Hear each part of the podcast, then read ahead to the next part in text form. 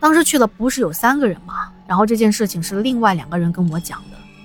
他们说，到了晚上，他们带着一些被褥进去睡觉，刚睡着，那时候还是好好的啊，半夜也没醒啊，也没发生什么事情。可是第二天早上，却发现他们三个人齐刷刷的躺在门口，而且他们是一点感觉都没有。发生了这样的事情，这两个小伙伴就害怕了吗？可是大壮他不怕呀，他还嚷嚷着要再进去住一天呢。他还想拉着另外两个小伙伴一起，还许诺了很多好处给他们，想说给他们什么小糖果啊之类的。不过另外两个人显然是被吓住了，他自然是不愿意，于是拿了那些被褥就跑回家了。这大壮啊，不仅胆子大，脾气也大。没想到他在老房子的门口就对着老房子骂了起来。他说：“老子倒要看看是什么狗东西在整我，老子今晚还来。”于是到了晚上，大壮等到自己的父母睡下以后，偷偷的去厨房偷了一点他老爸的烧酒，带着自己的被褥又跑到那个老房子去了。等他到了老房子，就灌了两口烧酒，然后铺好了被褥，就躺下了。这一次，他并没有着急要睡觉，而是眯着眼睛，小心翼翼地观察着四周。也不知道过了多久，他突然感觉到，哎，这背上怎么有点痒痒的？就坐了起来，他想要挠一下背。可就在他起身以后，突然之间，他就感觉自己的背上被人很大力地拍了一掌。那么他就立刻回头往身后望啊。可是却空荡荡的，一个人都没有。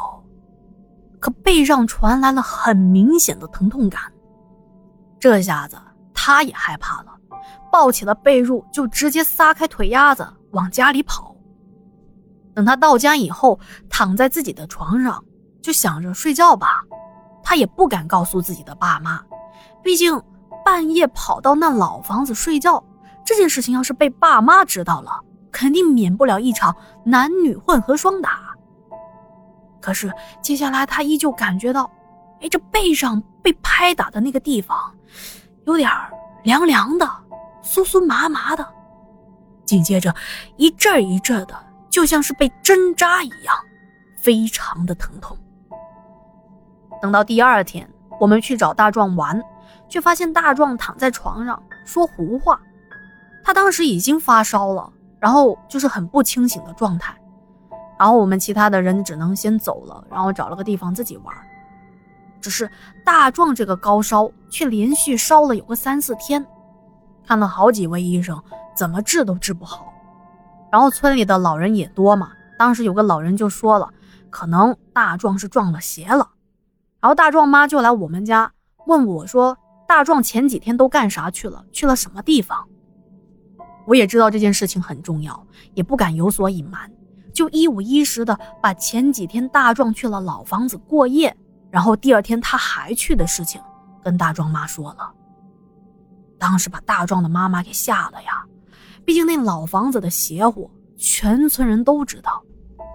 接下来，大壮的妈妈赶紧去找了我们村里啊懂得一些民俗事情的师傅，帮大壮来看事儿，因为我们是邻居。所以我当时是跟着我们姥爷他们一起去凑热闹。我看到那个师傅来到大壮家以后，一看就说：“大壮这是撞邪了呀！”然后就拿出了黄色的符纸，在上面画了一些呃我也看不懂的符号，然后点了火，放在杯子里烧了，弄成符水给大壮喂下去。啊，也没过多久，大壮很快就醒过来了。当时我看到大壮的整张脸。就跟上了粉一样，惨白惨白的。他醒来之后就直接喊说：“哎呀，我这后背好疼啊！”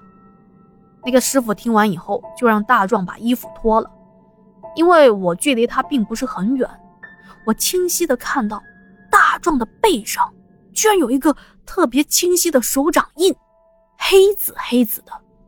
这个手掌印是右手，而且最可怕的是。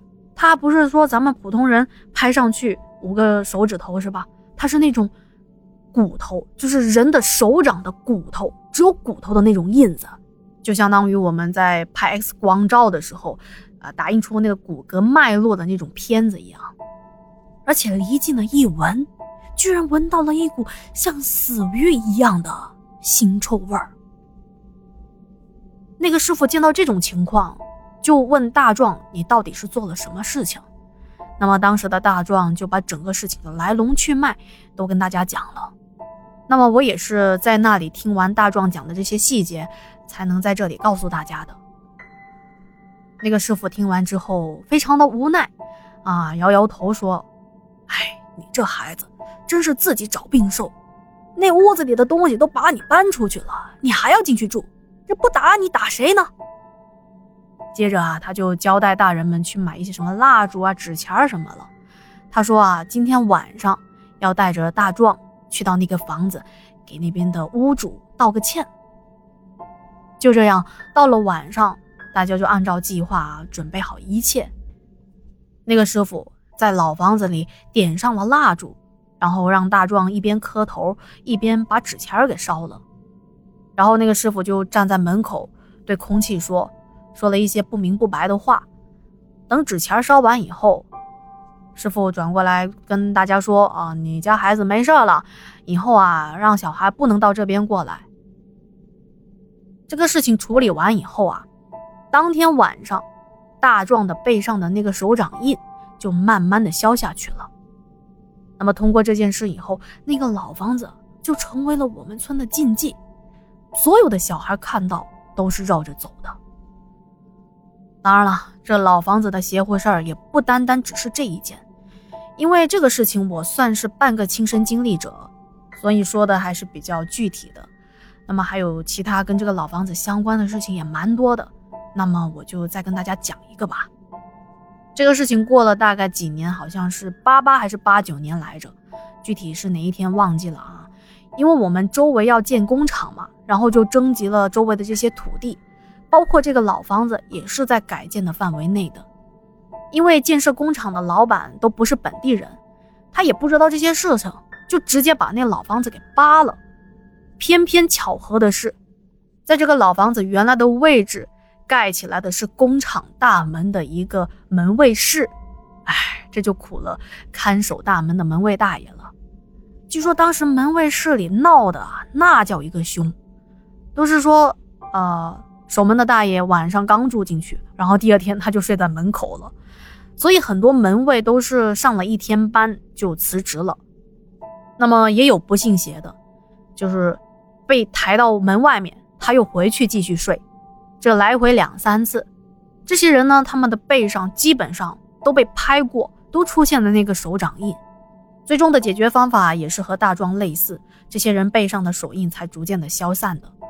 由于这个事情闹得太凶了，厂里没办法，只能找来一位比较厉害的人帮忙看一下风水什么的。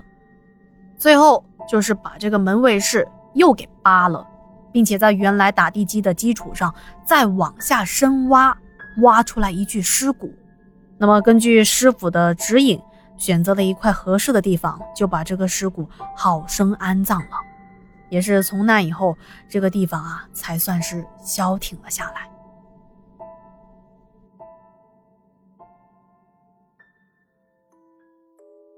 好了，今天的故事啊就说到这里了。